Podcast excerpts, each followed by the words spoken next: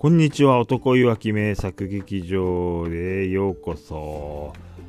はい、今回は10月30日に有明アリーナで行われました、えー、プロレスリングノアの、えー、大会を見てきましたよというお話をしてみたいと思います。えー、っと、その日のね、え10月30日の有明大会のメインっていうか、まあ、目玉になるのは、えー、武藤敬司ファイナルカウントダウン、えー、プロレスリングラブフォーエバー3、えー、トライアンフとタイトルが付けられた、まあ、武藤の引退カウントダウンシリーズのうちの一つが、えー、あると。で、えー、武藤を丸藤そして、えー、稲村に対して、えー、棚橋本間、えー、それから真壁っていうね新日本からの、えー、まあ、相手がね来てくれると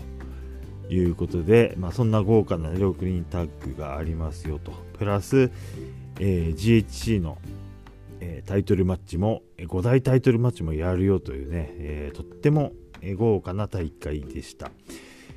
でえっとまあ本当はねえー、僕個人的にはあのー、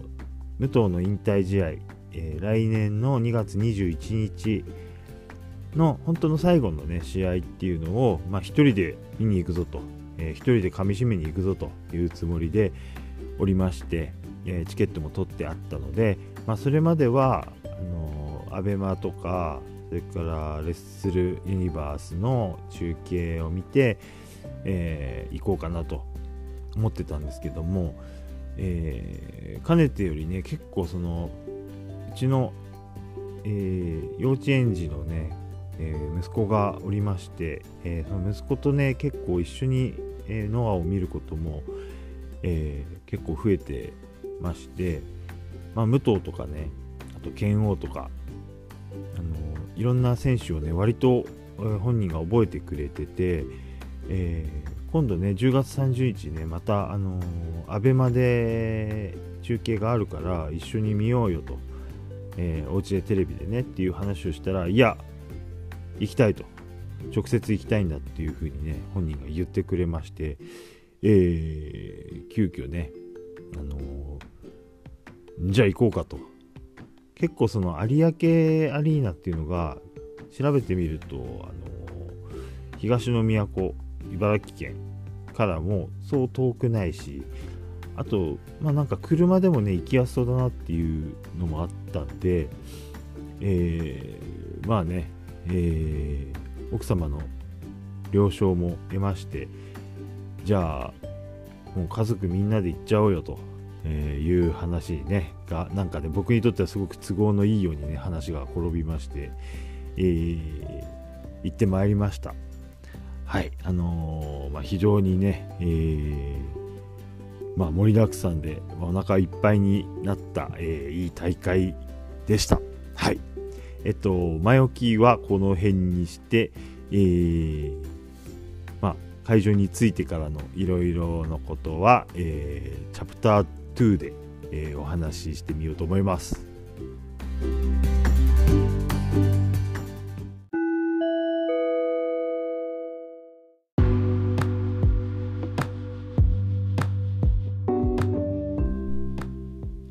ではね、会場に着いてからね、あのー、まあ、いろいろ良かったとこ、悪かったところ、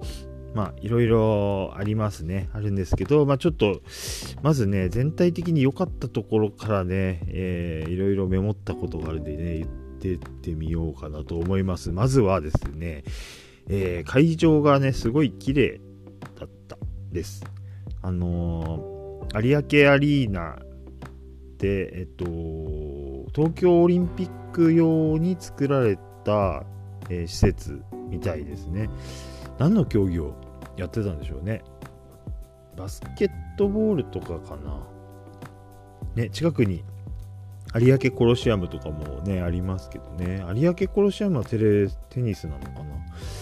えー、全然調べてないです。でもなんかオリンピックで作ったところらしいですけど、まあ非常に綺麗でね、えー、あの広いんだけどそのそこまで広すぎないというか、えー、まあ、アリーナ席それから、えーまあ、2階3階スタンドいろいろとあるんですけども今回座ったのはあのひな壇の席っていう、えーと、アリーナよりは遠いんだけども、えー、ちょっとそのなんだろうスタンドとアリーナの間にこうなんだろう壁からなんかせり出してくるね床みたいなあのひな壇。なんでしょう後楽園ホールとかも同じような仕組みになってるのかな。あのあんなようなのが出てきてそこにちゃんと綺麗な椅子もちゃんとついてるっていうところでまあ大体のね目安目星をつけて買った席がなんかすごく当たりというかあのー、まあ、入場の花道のね正面真正面だからまあ花道からすれば一番遠いんですけどもまああのノアのねでっかいロゴとそのゲートから出てくる選手っていうのをまあ、真正面から見られるっていうのとあとは、まあ、実際出てくる選手はちっちゃいんだけど、まあ、遠いんでねあのちっちゃく見えるんだけど実はリングの真上にある大きなモニター本当に大きなモニターの方で、えー、細かな表情とかはもう見ることもできるっていうねどっちも近い大きいちっちゃいどっちも見られるっていう、えー、とってもねうん、いい席でした。まあ、あのモニターはね、どの席からでも多分見やすいんだと思うんですね。4面、リングとの真上に4面でついてるんで、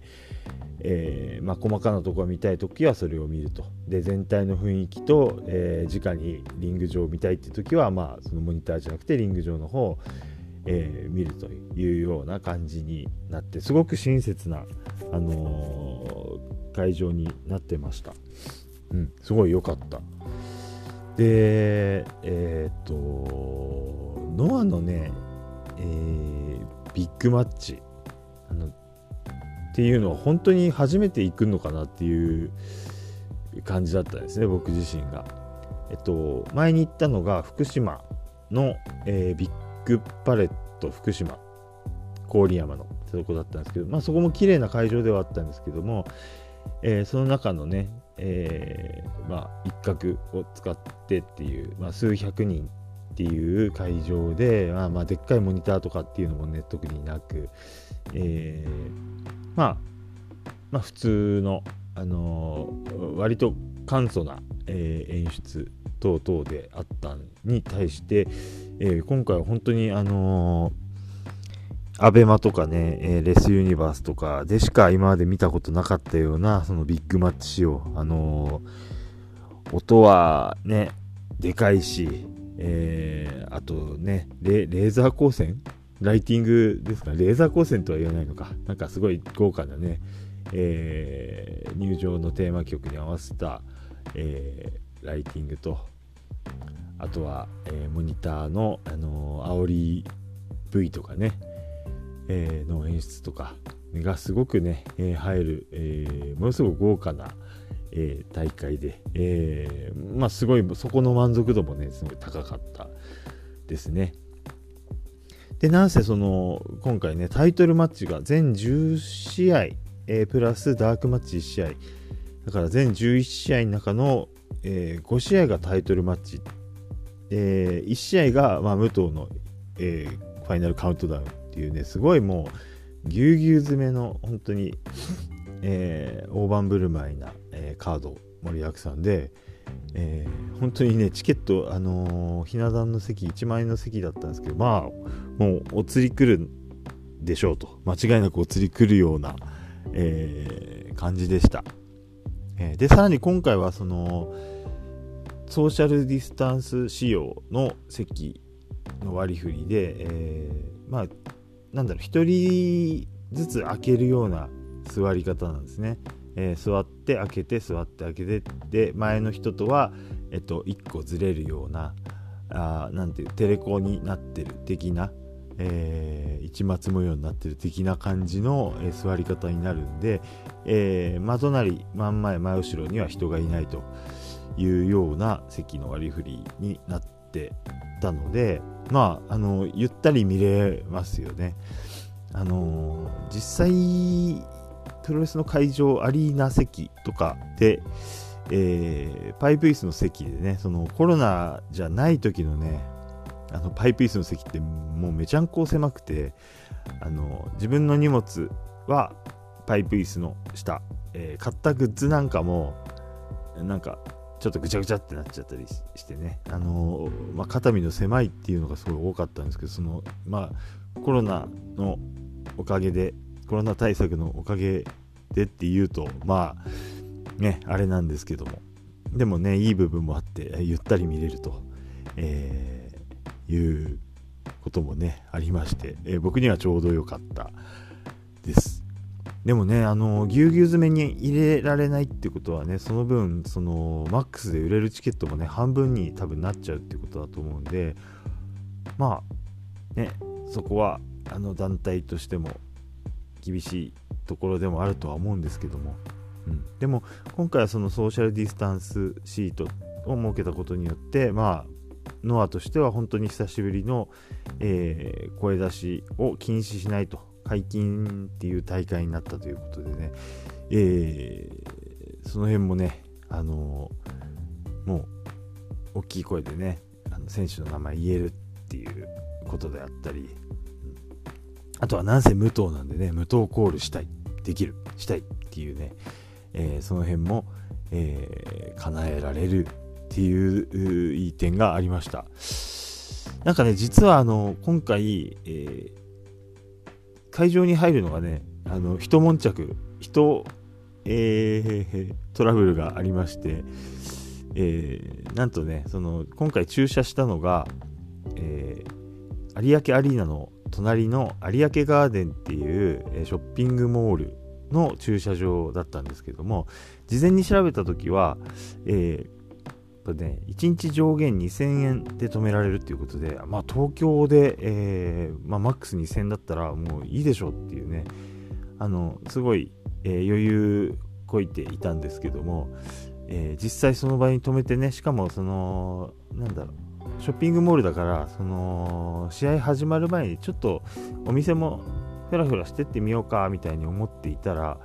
えー、ついてからびっくりしたのは、えー、今日は特別料金デーですというふうになってまして、えー、まあその有明ガーデン的にはその近隣でねその、まあ、イベントがスポーツイベント等々あると、えー、そのために止めちゃう人がやっぱ多いので、えー、もうそそういう時は上限の値段を、えー、なくしてますみたいなねことを、まあ、そこについて初めて知りましてプラスその30分あたり、えー、500円ですよみたいなね、えー、1時間1000円っていうねことでねあの、うおっとなりまして。でまあなんかいくらかお買い物とか、えー、そこでお金を使うと、えー、駐車料金にもね、あの割引になるというね、その情報を見まして、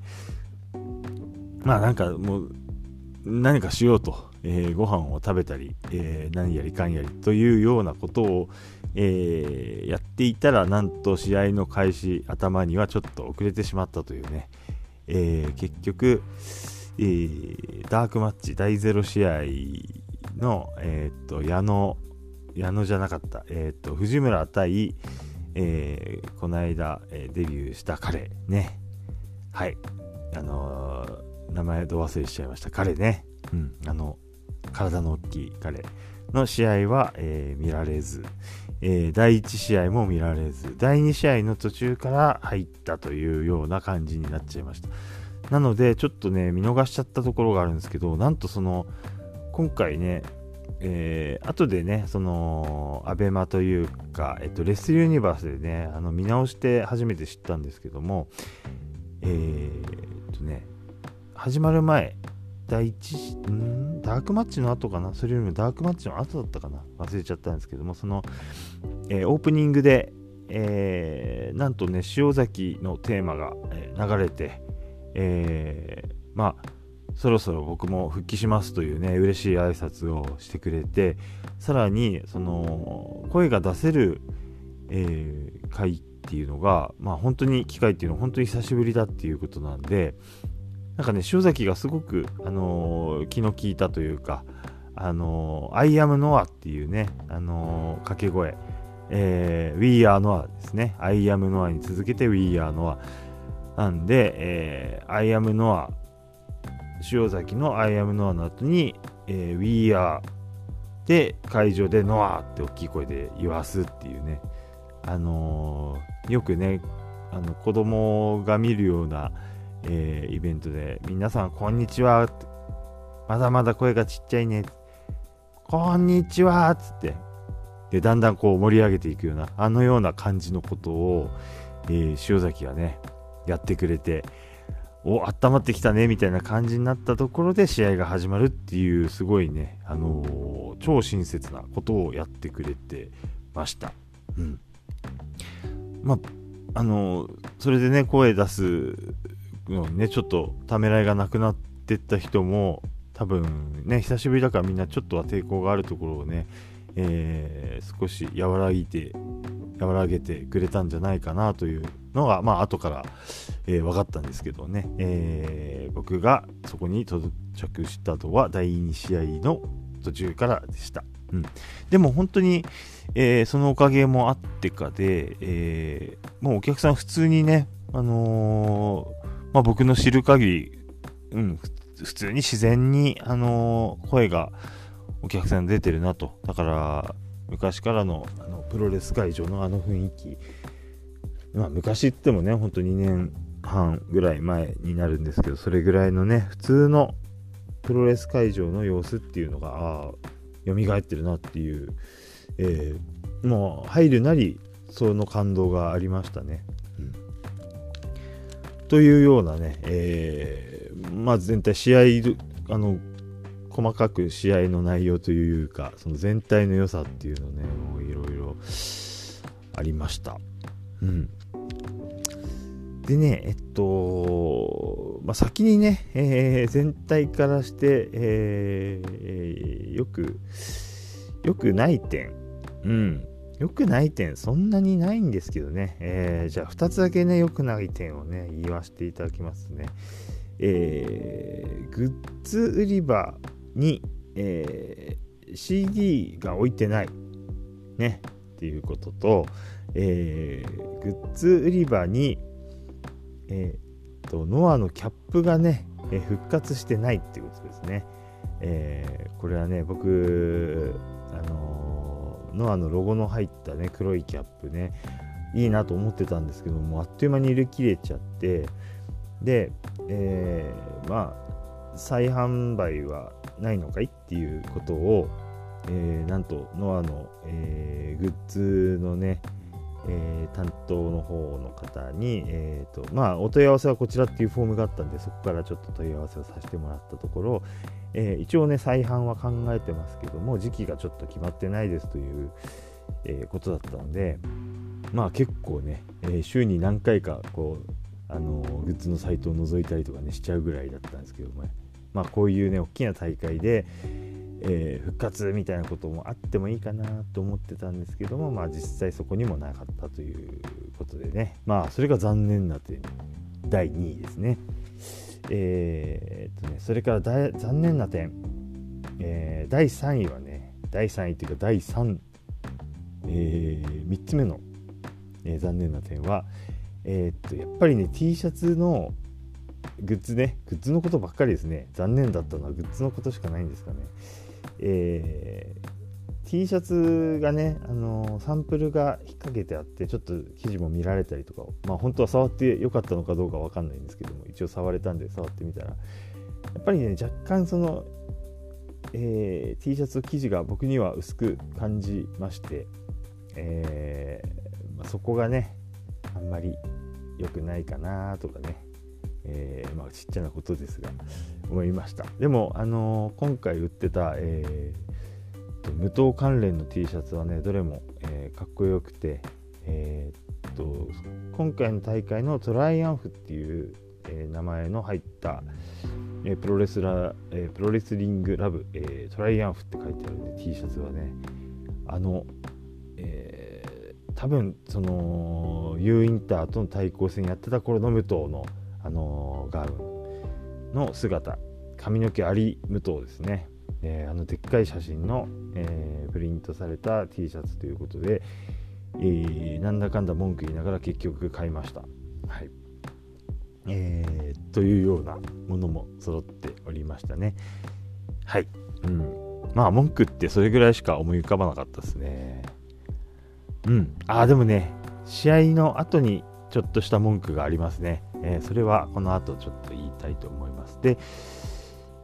えー、っとね、そうですね、あのー、試合はいっぱいありすぎるんで、まあ、まあ、ベストバウト、今回の一番良かった試合はね、そこから話してみましょうかね。えっ、と、一番面白かった、もうプロレスの試合として一番良かったのは、まあ、文句なしに、えー、と、タカサトシ VS ケンカツ、えー、と、杉浦小島対、えー、剣王、えー、中島克彦組の GHC タッグ選手権の試合ですね。あのー、もう本当に何でしょう最近のね、あのー、杉浦と、えー、小島のねあのやり取りの面白さあの試合の中にもちゃんと、えー、生かされてましてあのー、まあちょっとね下手すりゃもうなんだろうお笑いプロレスになるかなというようなあのー、試合後のねちょっとしたコントみたいなやつとかねを見るとねそういう風になっていくのかなっていう雰囲気も出しながらなんですけど実際の試合はそんなこと全くなくてまあ、ややね、そういう要素が散りばめられる。例えば、あの、同士打ち。あのー、何でしょう。杉浦が、えー、抱えた相手、じゃあな、小島が、え、羽交い締めした相手に、えー、杉浦が蹴りを見舞いに行くけど、避けられて同士打ちになっちゃうみたいなね、お決まりのやつが、えー、あると思うんですけど、まあそういうのがね、ちょいちょい入りはするものの、えー、まあ、でも実際の試合自体は本当シリアスで、えー、あ激しい当たりも、えー、あるし、えー、まあね、グラウンドの攻防とかねちゃんと技術も見せてくれるところもあるし、うん、で、えー、まあタカサトシのちょっとしたおふざけに、まあ、剣王もねちょっと合わせて、えー、剣王なりのその、まあ、面白ポイントも作りつつ、えーまあ実際にいつもやってるようなね激しい、え打撃もあるっていうねものすごい、あのー、単純に誰が見ても、まあ、今までの流れを知ってる人が見ても面白いし、えー、まあ、初めて、うん、初めてプロレスのタッグマッチを見る人が面白いって言えると思いますって、まあ、無責任なことは言えないんですけどもう本当にあのプロレスの楽しいいいところが詰まった、えー、試合でした。うんで最終的にはあのかなりね勝彦が、えー、小島を追い詰めてたのかな、えー、バーチカルスパイクとかはね、えー、出してたと思うんですが、まあ、最後まで踏ん張った、えー、小島のラリアットで、えー、勝彦がやられて終わりという感じでした。うんもう僕的には本当に内容はね素晴らしかったんですけどもまあちょっとで気になるっちゃ気になったのが、えー、この試合の前ですね。前の大会1個前の大会だったのかな。あのー、えー、剣王と、えー、誰か剣王鈴木かな。剣王鈴木。違う違う違う。剣王と、えー、船木か。剣王船木組対、えー、鈴木秀樹桜庭組、うん、っていうのがねあったんですけども、あのー、まあ、それの試合を受けてその、まあ、結構ねあの前田前田明が、えー、前からねその勝彦じゃなくて、えっと、剣王のチャンネルか。剣王のチャンネルで、えー、一回ね前田とあのご一緒したっていうのもあってそのなんかねその前田がまあプロレスごっこやってんじゃねえよと。その船木とね桜庭の試合を見てなのか、えー、まあ、緊張感が足りないというような、えー、まあ、コメントを出していて、まあ、それを受けて、えー、勝彦じゃない毎回勝彦って言っちゃうけど、えーと、剣王の方もねあの前田さんの意見、えー、ご求めですと、えー、僕たちも考えていかなきゃいけないと、えー、なんだろうそういうね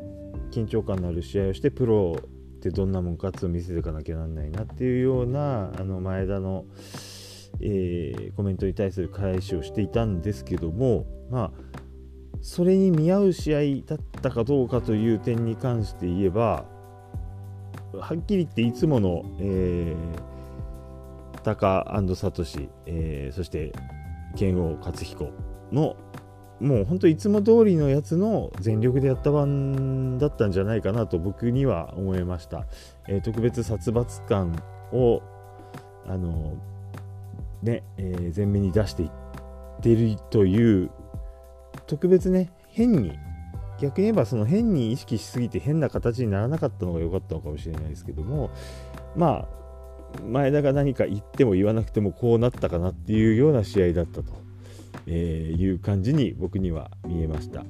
ん、でも僕はそれで良かったと思ってるんですけどね、うん、でそのちょっとそれを受けて、えー、より問題問題というかどうなのかなと思ったのがあのさっき言った、えー、と鈴木、えー、桜庭組対、えー、船木剣王組っていう試合っていうのはまたその日にあ同じ日、えー、10月30日にあった GHC ナショナル、えー、のベルトをかけた試合、えー、船木対桜庭のシングルですね。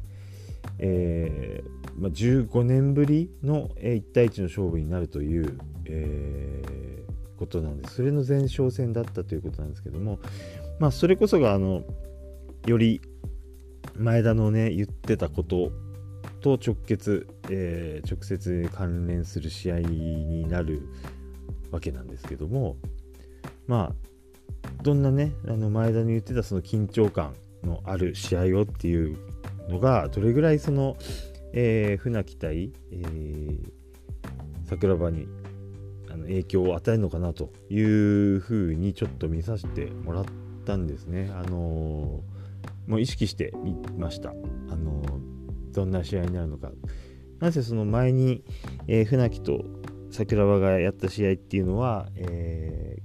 ー、ダイナマイトだったかドリームだったか、えーまあ、総合の試合なんですねプロレスラー同士の総合の試合っていうことで、えー、その時はね桜庭が、えーまあ、船木に勝ったと、えーまあ、そんなに苦戦もせず、まあ、桜庭の完勝といった、えー、内容だったと記憶しています。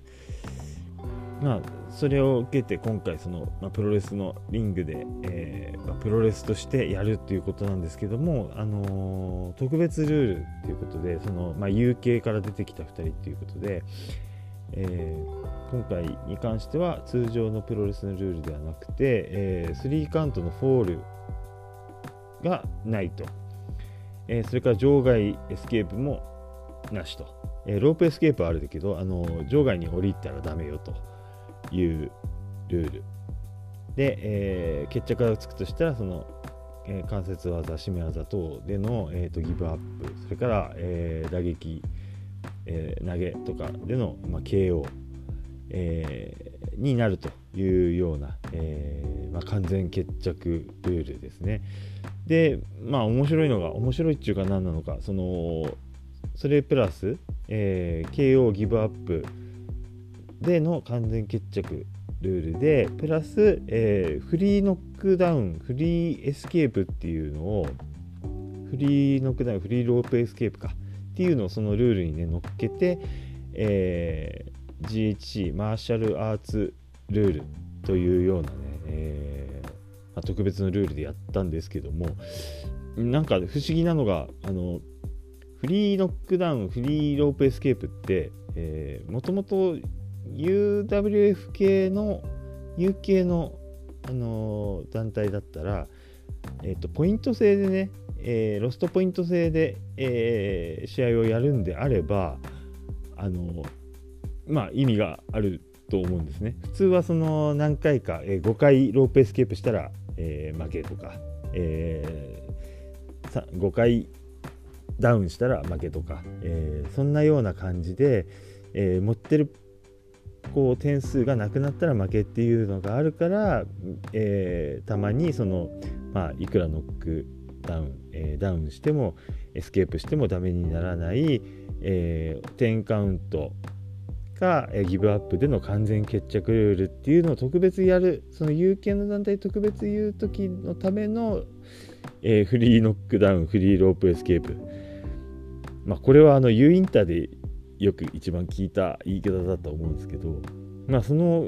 普段別にノアで、えー、ロストポイント制なんか入れてないのに、えー、特別フリーノックダウンフリーロープエスケープって言うからなんかそこがまあ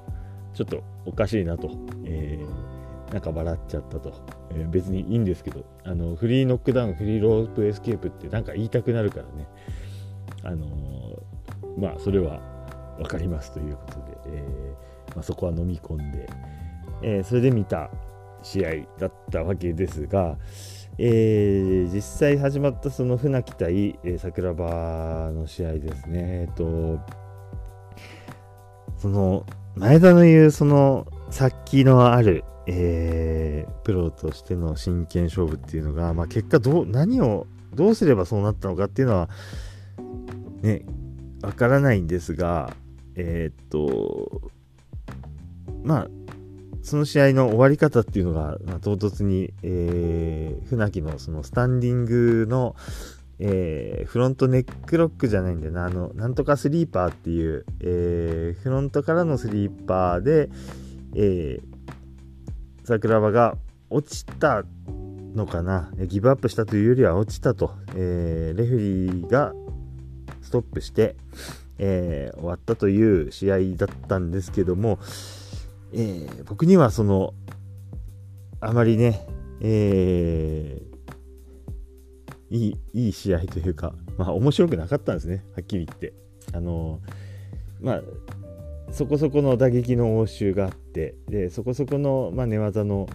応酬もあるんですけども、あの、なんだろう、お互いね、桜庭のおっていう、すげえっていう技術が出るわけでもなく、えーで船木のその打撃がねいつもよりすごいハードで、まあ、一発で仕留めてやろうっていう感じが見えるかという言われればそういう感じでも、えー、なく、えー、なんかゴニョゴニョっとした中で唐突にこう決まったというね。で試合時間も多分5分もいってないのかな。だからまあ秒殺を表現したよと。船木だからね。えパンクラスだから。えー、秒殺を表現したよと言われればまあそうなのかなという感じなんですが、えー、僕としてはその、まあ、この2人で見せられるものってもっとねいろんな素晴らしいものがあるなと思っていたのでそういう意味ではまあちょっと期待外れでした。あのもしかしたらそう思ってる、えー、ファンの人もね他にもいっぱいいるのかもしれないし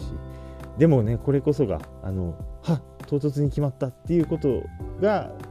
うん、それこそがまあ真剣勝負なんだよっていう、ね、意見もあると思うのであのまあどっちもあると思います。うん。実際まああれ決まったらダメだろうなっていうようなね、あのー、スタンディングのあのスリーパーでもありますしね。あの旗目から見ても、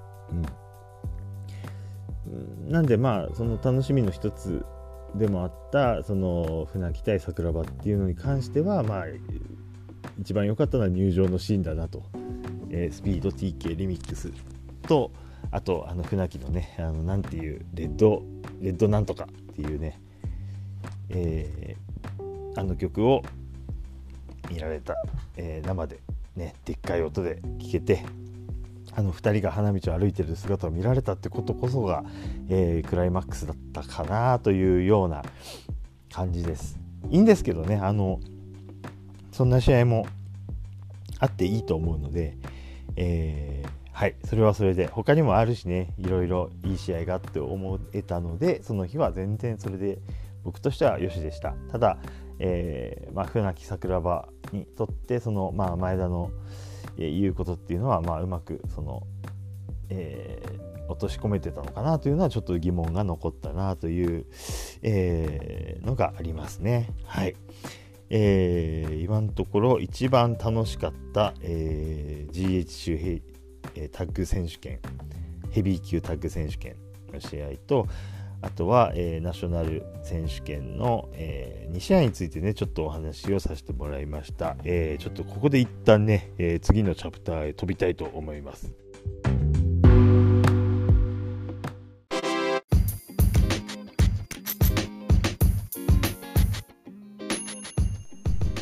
はい、え休憩を挟みまして、はい、え後半のね、あと2試合分だけちょっとお話をしたい。えょっとさせてください。いつもね、長くなっちゃうんですね。本当に長い。前回なんかね、2時間以上喋ってましたね。まとまってないんですね。ね。なんてことでしょう。えー、まあ、続けていきたいと思います。えっと、まず先に、えー、後半、後半の第1試合、えー、あれですね、男いわき名作劇場の後半第1試合は、えー、武藤敬司ファイナルカウントダウンプロレスリングラブフォーエバー3トライアンフと銘打たれた、えー、6人タッグマッチについてなんですけども、えー、ともうこれに関してはなんせその全員、えー、まあ大物と、えー、大物の中に、えー、稲村いるよっていうね、えー、ワクワクするカードですね。うん、なんせまあ武藤が見られるっていうことそれに、えー、天才丸藤そして、えー、期待の、えー、稲村、えー、対するは、えー、棚橋、えー、それから真壁本間っていうね。まあ武藤にそれぞれ、えーと、ゆかりがあるのかな。あの棚橋に関して言えばまあまあ、武藤に憧れて入ったっていうのと、えっ、と、それから、えー、本間本間も全日本時代に武藤の付き人をしてた、えー、さらにと真壁に関して言うと、えー、よくムタにいじめられてた。っていうね、えー、セコンドについた試合でムタによくいじめられてたというような、えー、エピソードも煽りの VTR の中でねちょっと出てたりとか、えー、してました。うんまあ、なんせその人たちに対してこう武藤がどんな動きするのか、まあね、武藤がどんな動きするのかっていうのはもういつも通り動いてくれればね、全然やってもらえれば、もうこのこの際ね、ドラゴンスクリューと低空のドロップキックと、えー、フラッシングエルボーと、えー、それぐらい見せてもらって、で、シャイニングウィザードやって、えー、4の字でやって、もうそれぞれやってくれたら、まあ、十分なんですけども、いや今回でも棚橋とのね序盤のグラウンドでは結構武藤も大盤振る舞いというか、あのー、えー、よくね昔すごく元気な頃にやってたようなあのグラウンドで足レッグスプレッドっていうんですかねあの足相手の足を持って自分が前にゴロンって転がって相手の股裂いて痛いっていう、えー、あの技とかあとフラッシングエルボーもねあの速い動きで、えー、見せてくれたりとかあの結構大盤振る舞いに見えました。うんで今回はドラゴンスクリューを棚橋の方が先にやったのかなもう本当にえー、武藤の膝にね棚橋がドラゴンスクリューやるとねみんなわーってやめてっていう雰囲気になって あのー、ヒヤッとする感じがね、えー、会場のね皆さんと一体になれてねよかった気がします。うんえー、でねえっと今回の武藤はあのあれですねあれやるって、あの、ムーンサルトやりそうって、あの、シュミット式のバックブリーカーを出して、えー、いい位置に相手を置いて、えー、コーナー登ったってところであーなんだあの、真壁がね、えー、鎖でバコンと当てて、え未遂に終わるというね。まあ未遂で良かったと、えそれでもういいんだけどね。あの飛んだらすごいけどでもそこまで見せてくれたやろうとしてくれただけでもありがとうっていうね、え感じでした。うん、で、えー、まあ、棚橋。まあ、棚橋もね調子がもうずっと良さそうには見えないんですけど、まあ、それなりにあの棚橋なりの動きを、えー、やってくれて。で本間も調子良さそうには見えないんだけど、まあ、本間の動きをねあの独特の動きを、え、してくれて、まあ、こけしこけし何回かやって最後1回成功したのかな。ダイビングのこけしが1回、えー、成功したりね。見せ場はいろいろありました。うん。えー、で武藤の方の組の方でも、えー、シャイニングウィザードと、えー、丸藤の鳳凰の、えーと、合体みたいなのがねあったりしたのかな。いろんな見せ場もありましたね。うん、あそうだ。真壁ね。真壁の方はなんか、うん、すごく体調良さそうに見えましたね。調子良さそうでした。で対する、えー、今回ある意味大注目の稲村はもう本当に、えーまあ、新日本のね、えー、有名どころに対して、あの、いつもやってる稲村のいつもやってることなんですけど、あのー、まあなんだろう外敵に対してやると、まあ、そのインパクトってまた良くてあのやっぱりあの1月のね新日本と対抗戦の時もねインパクト残してましたけど本当稲村はどんどんねこういうアピールねしていったらいいんじゃないかなと。あのー、スクワット付きのブレンバスターとかね。えー、あとね相手の3人を全員ボディスラムで、えー、横に並べて3人一緒にボディプレスでね、えー、こうバシッと、えー、3人ともプレスするみたいなねすごいいい見せ場もありでまあとにかくまあ稲村あの大活躍してましたね。うんまあ、そんなような、あの、もうそれぞれ見せ場もありの試合でした。うん、でもまあ、なんせこの試合に関して言えばその入場のねもうトライアンフ、えー、入場曲がねもう大会の頭の名前にもついてるそのトライアンフっていうことから、えー、なんせ武藤対高田のあの会場で東京ドームで流れた、えー、トライアンフね僕はあの直接聞いてないんですけどもテレビで見ただけなんですけどもそれが会場で聞けると、えー、そこに無糖コールも合わせられるということで、えー、もうそこの盛り上がりがすごかったっすね、うん、まあみんな声出してたと思います。でもまあねよく言われてるようにあのトライアンフのあの曲のテンポってなんか無糖コールが、まあ、トライアンフしか知らなければそれに合わせられるんだけどあのホールドアウトのあのテンポの良さに比べるとやっぱりしづらいっていうのがあってやっぱり無糖無糖みたいになっちゃう。トライアンフだとね、えー、っていうのがあったりちょっとコールしづらいなっていう感じだったんですけどもえー、そこはねなんかナイスな気遣いなのかその途中までトライアンフで、えー、途中から、えー、ホールドアウト2021バージョンに変わるというね、えまあ、そういう演出になってまして、えホールドアウトになるとみんなちょっとねムートームートーぐらいの、えまあいいテンポになって、えー、言いやすいなというところまで感じさせてくれるサービスの良さでした。まあみんな声出してるって言ってたんだけど、あのー、あれですね、えー、なんせ音が、あのー、曲の音がね、すっげえでかくて、まあ言ってるだろうなっていう感じなんだけど、まあ、実際そんなに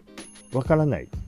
あの曲に合わせての無糖コールそんなにわからないっていうのが実は正直なとこだったりもしますが、えー、みんな言ってた。間違いないと思います、うん、とにかく無糖コールできた。よかった、うん、っていう感じですね、うん。はい。うん、満足、大満足の、えー、あれでしたね。プロレスリングラブフォーエバー3トライアンフでした。はい、えー、じゃあ最後の1試合についてね、ちょっとお話を、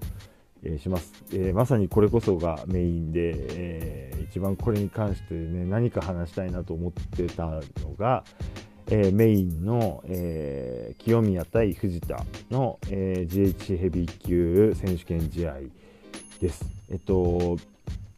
まあ、その武藤の試合を差し置いて、えー、ちゃんとメインに GHC のヘビー級を持ってくるっていうのはもうノアとしてのその姿勢、というかねもうね武藤の人気っていうのは武藤の人気であってなそれでねお客さんいっぱい来てくれるっていうのもあるけども一番見せたいし、えー、一番ねそのこれこれを今後も見てほしいよっていうアピールになるのがそのメインのね、えー、GHC の試合になると思うのでそういう期待の込められたすごく意味のあるとすごくまあ深すぎる意味のある、ね、責任が重すぎる試合に、えー、なると思うんです。ねまあ、そういうことを、まあ、清宮も、えー、よく分かって、えー、この試合に向けてのねいろんなところでの発言等々、えー、ありましたしその GHC のねタイトルを剣王から取った時もそのシングルで勝ってないエスとやられっぱなしの藤田に勝たないと俺は真のトップではないというような発言もあって、えーまあ、強さでね藤田を超えたいと藤田から逃げたくないというような、え、ことを本人も言ってました。で、えーまあ、慶応に勝った時から、まああのー、まあ、俺を見に来てくれと、えー、いうね言い方で、あの、ノアを見に来る、え、イコールその清宮を見に来るということだからねアイアムノアじゃないけどまあ俺がノアを引っ張るって気持ちがやっぱりね何より誰よりも強いだろうし、えー、会社からもまあそうなってほしいと思われてるだろうというね清宮の試合なわけです。で実際このね清宮が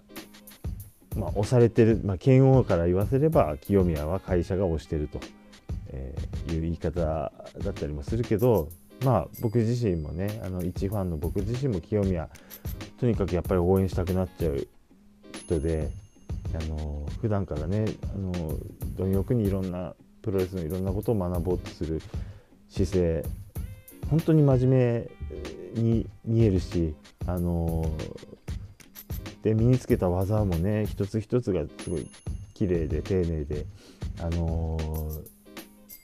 何でしょうねやっつけでやろうとしてないなと一つ一つをね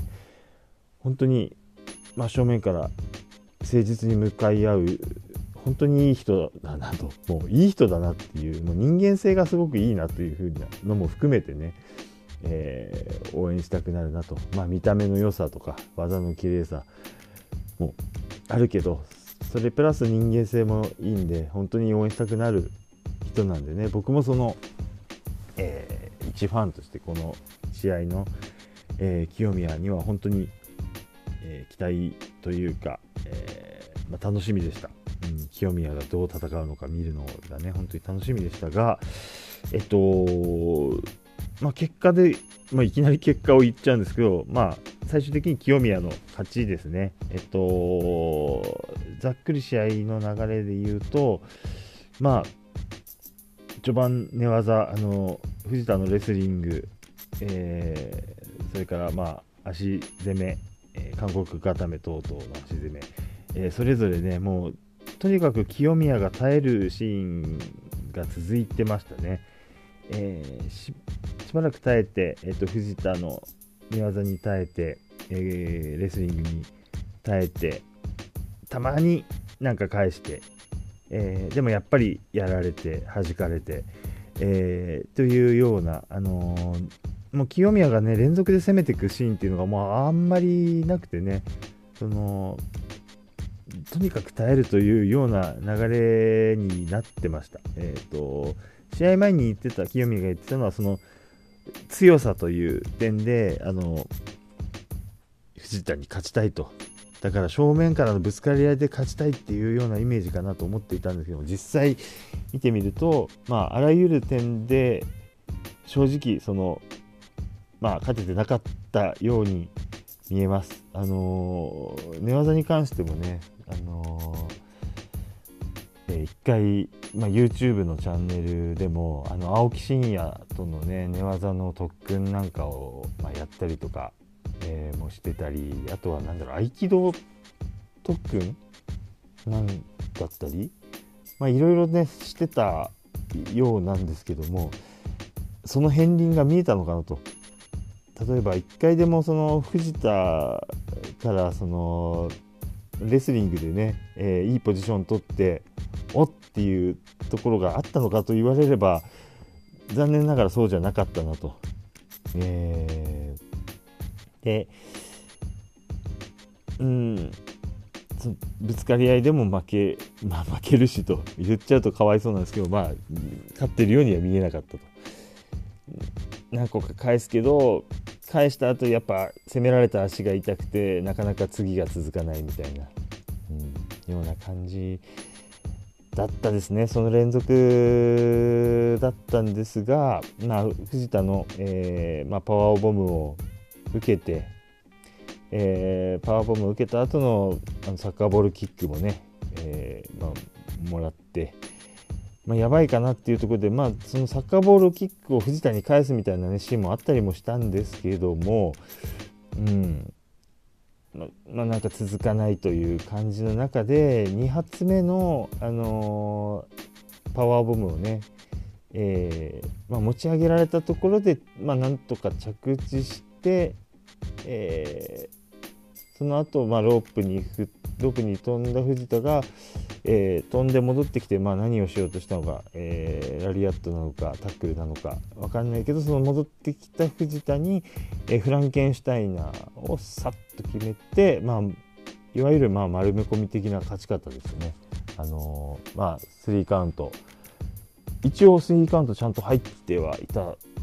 ように見えました。えっ、ー、とフランケンシュタイナー自体はなんかすっぽ抜け気味みたいな感じにはなったんですけども、うん、その後のフォールはちゃんとしてたような、えー、ほとんど縦四方のような、えー、体固めになってはいたんですけども、まあ、フランケンシュタイナーのねあの相手の首とか胸の辺りにお尻を置いて座るような形ではなくてもう本当に、えー、泥臭い乗っかり方でのえー、スリーカウントにはなって、うんまあ、結果としてなんとか勝ちはしたというような、えー、試合になってしまっていました。うん、あのなんでしょうね。だから、まあ、期待がかかりすぎてる中でみんなねどんな試合を、えー、清宮が見せてくれるのかということだったんですけども、うん、まあ会場の雰囲気、まあ、勝ったからうん良かったと。うわー大盛り上がりっていうよりはうんうん勝ったっていう。よしおめおめでとうっていうね。そんなような会場の雰囲気だったな。正直そういう感じだったと思います。でもまあとにかくここはね勝つことが重要だっていうのもねあると思うんで、まあ、それはそれでいいんですけどね。あの試合後のマイクでも清宮自身が納得してないお客さんもいると思いますって自分で言っちゃってるぐらいの、えー、感じだったんでね。なかなかね思い描いた通りの、ね、試合をするっていうのは難しいのかなという、えー、ことを感じました、えー、だからまあそのメインの試合がその1試合だけ取ってみればまあ、大満足っていうことではなかったんですけどもそのこれからね清宮が大きくなっていく中でのその、えー、一つのあるある通過点とある通過点としてはなんかねその途中の姿が見られたっていうのはまあ自分としては良かったのかなという感じです。ただまあそんなねなんかややその爆発しきらない1試合なんですけど1点ものすごいいいシーンがあって、えー、場外に落ちたかエスケープしたかの、えー、場外にいる藤田に対して、えー、清宮がトップロープに登ってね、えー、まあ一瞬止まるんですね。止まってこうと意を決したかのような形で、えー、藤田に、えーと、ウルトラタイガードロップトペコンヒーロー的な、えー、前転で背中からぶつけていくやつ。あれをね、えー、披露したんですけどあのシーンがね本当に良かったかな。あのー、まあ本当にね危ないと思うんですよね。その鉄柱の一番上から、えー、リングの下にいる人に対して飛び技なんで、うん。ね、怪我の危険性もあるしあの当たってもねあの当たった相手ももちろんダメージはありますけど外した場合とかねすかされた場合の危なさっていうのも、ね、あったりする。でももうここれにかけるというかそのこの試合にね、あの俺は気持ちを込めてるんだよっていうその決意みたいなもんが少なくともそこではよく見えたなというふうに感じられました。あのある意味この大会通じての僕としては一番いいシーンだったかもしれないなっていうのがこの、えー、トペコンじゃない、えー、ウルトラタイガードロップですね。清宮のウルトラタイガードロップ、うん、あれはいいシーンだったなっていうふうに思いますね。特にその日っていうのはあのー、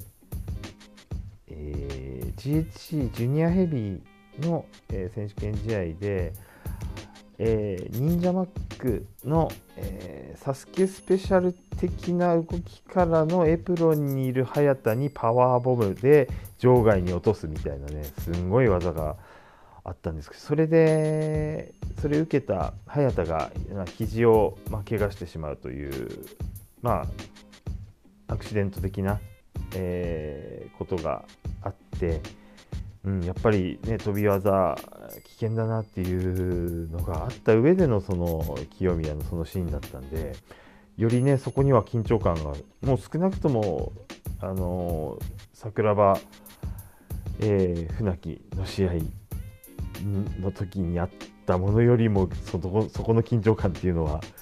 ありましたね。違う種類の緊張感かもしれないけども。あのまあ桜庭船木をね引き合いに出すのもよくはないんですけど。うん、でも、まあ、そのシーンが見れただけでもやっぱり清宮いいなって僕は思えました。うん。ね、そんなようないい点もありつつですけど、まあ、この試合自体あの試合の評価としては、えー、あんまり高くないと言われてもしょうがないのかなっていうふうにはなっちゃいましたね。うん。なんかねちょっと今話してて思い出したのがこのすごくね期待をかけられてる中でのまあ悪く言えば凡戦って言えばあの、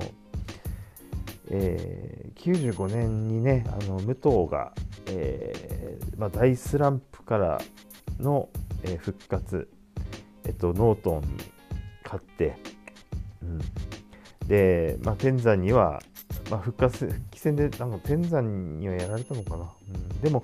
えー、復帰してから、え、橋本に勝って、えー、素顔での IWGP 初めて参ったという状態で、えー、と5月のね95年5月のレスリングドンタクで、えー、橋本に勝って、えー、から G、えー、と G1 でもねそうだ優勝したんですね、えー、IWGP 王者だけど G1 でも勝ったというね初めての人になったとのそれからなんだけどなんかちょっと防衛戦がね武藤の防衛戦がいまいちなんかパッとしないみたいなあの雰囲気がねややあった時がねあった気がするんですよね。なんかスティーブン・リーガルとかと、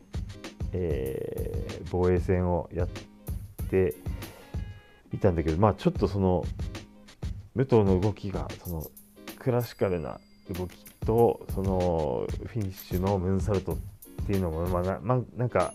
まあ、ちょっとマンネリになりかけてたみたいな、えー、雰囲気があってややあの低調気味かと一瞬思われた時があった気がするんですよ。これなんかの思い違いかもしれないんですけど、えー、多分スティーブン・リーガルそれから腰中だかと防衛戦やってたんだけどあれっていういまいち評価芳しくないかなみたいな時期がねあったような気がするんですよね。でもその後ね、あのー、10.9、えー、高田との試合があって、えー、武藤やっぱりそこで大爆発して、えー、一気にね武藤の時代がより勢いがついて本当にねますます爆心するというか言ってましたよね。そんなような、えー、こともあると思うので、えー、清宮のねそのななんでしょう、まあ、スランプという話ではないのかもしれないですけども、うん、まあ多少ね評価が試合の評価が得られない時期があってもねあの腐らずやってってほしいなと、とねどこかでよりもっともっと大きくねなれる瞬間がきっと来ると思うので、うん。えー、ずっとずっとね清宮の応援を続けていきたいなと、えー、思える、えー、まあ思うしかないし、え、思いたいしなんせ清宮って、えー、人柄が最高だし、うん、応援していきたいなと、えー、そんなような、えー、思いがより強くなった、え気がします。うんいやもうひ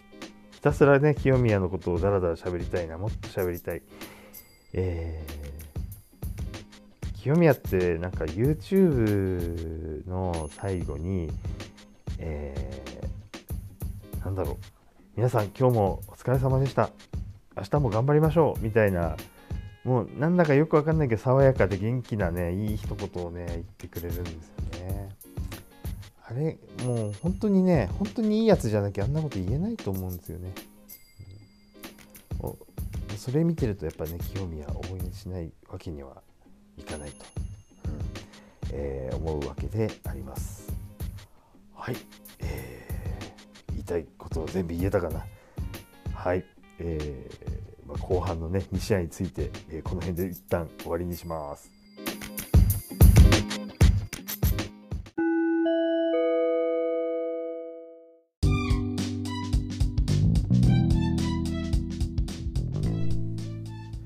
いやしかしね、本当にあの今回ね、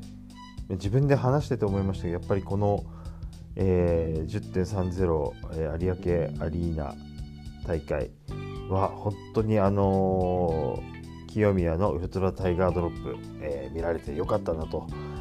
えー、何回でも言ってやるぞという気持ちで今はおります。えそういえばね、もう一個すごい大事なことを言い忘れてたのがあって、えっと、まあね、ご存知の方いっぱいいらっしゃる、え、ことではあるんですけども、なぜね、その現場に行ってよかったなって思えたのが、その一つが、あのー途中、えー、第第4試合だか第5試合の後ぐらいに、えー、まあ、試合の合間の、えー、ちょっと VTR 流れる時間があって、え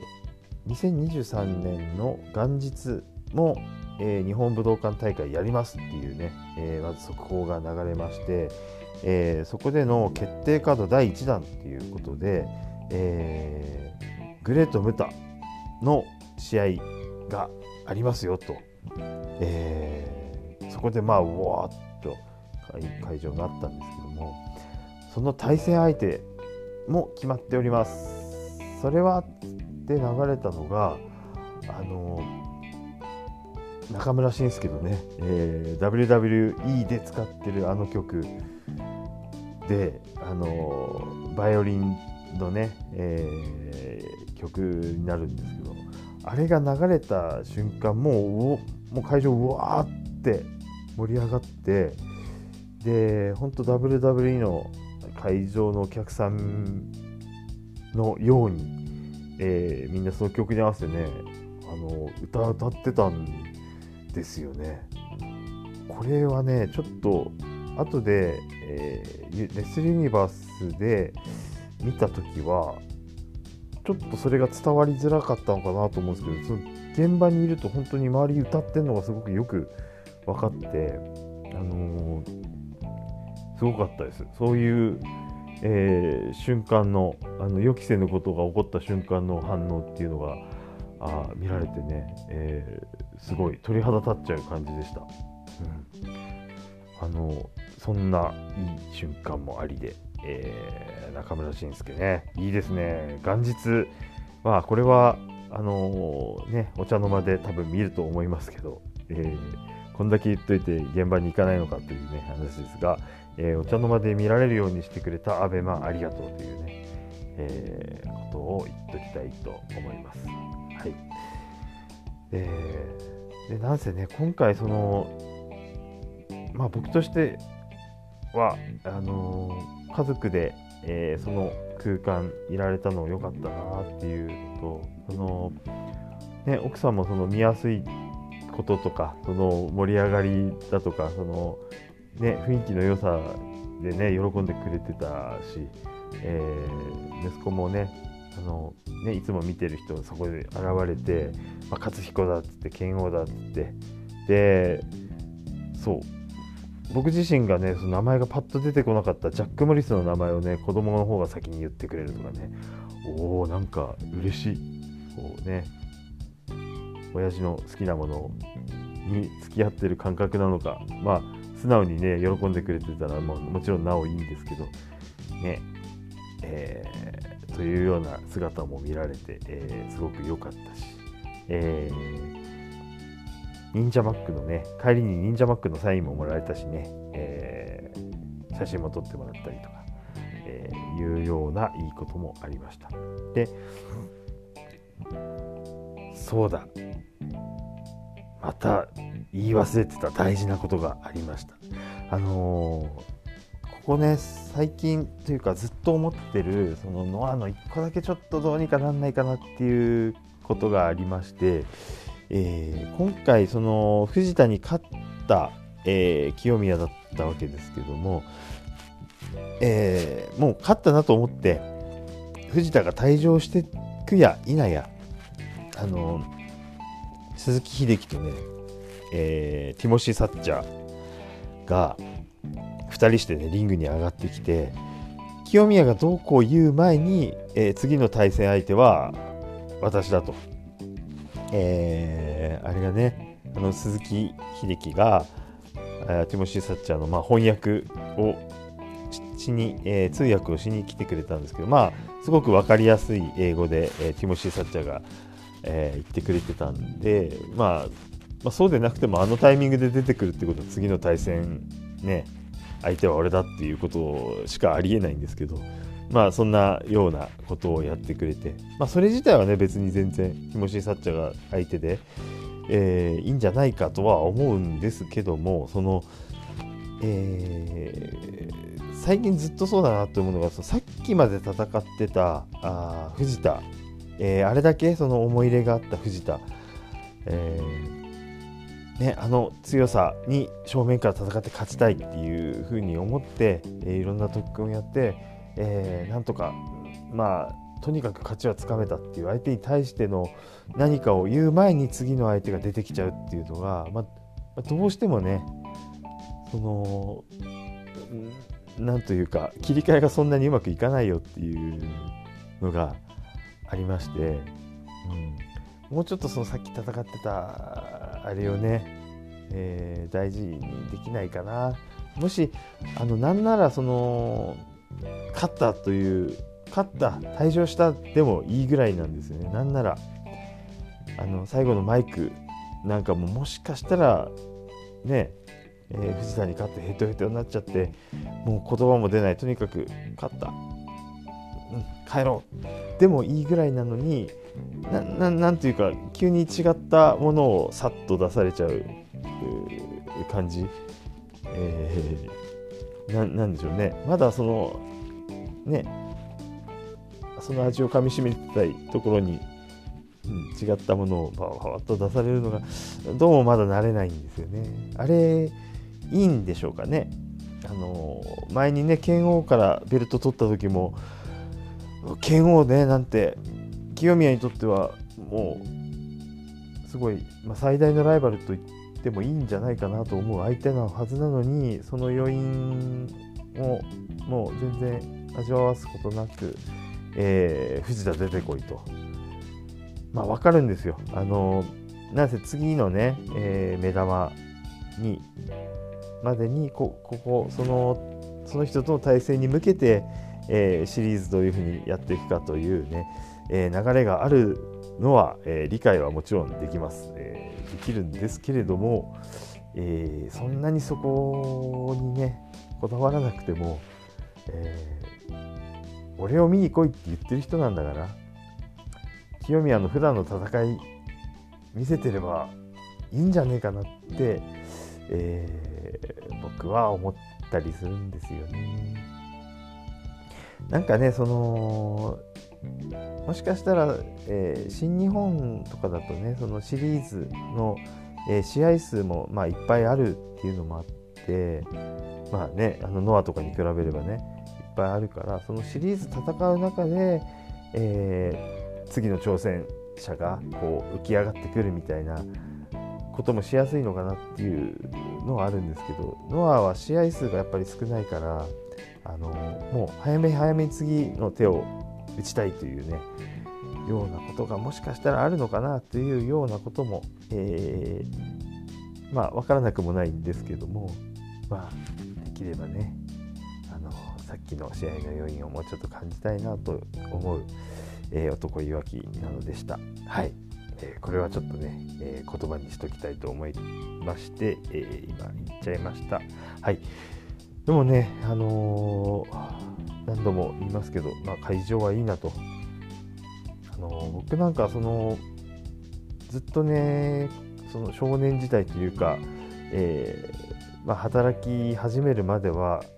あんまりねその会場行きたい会場に、ね、行ってチケット買って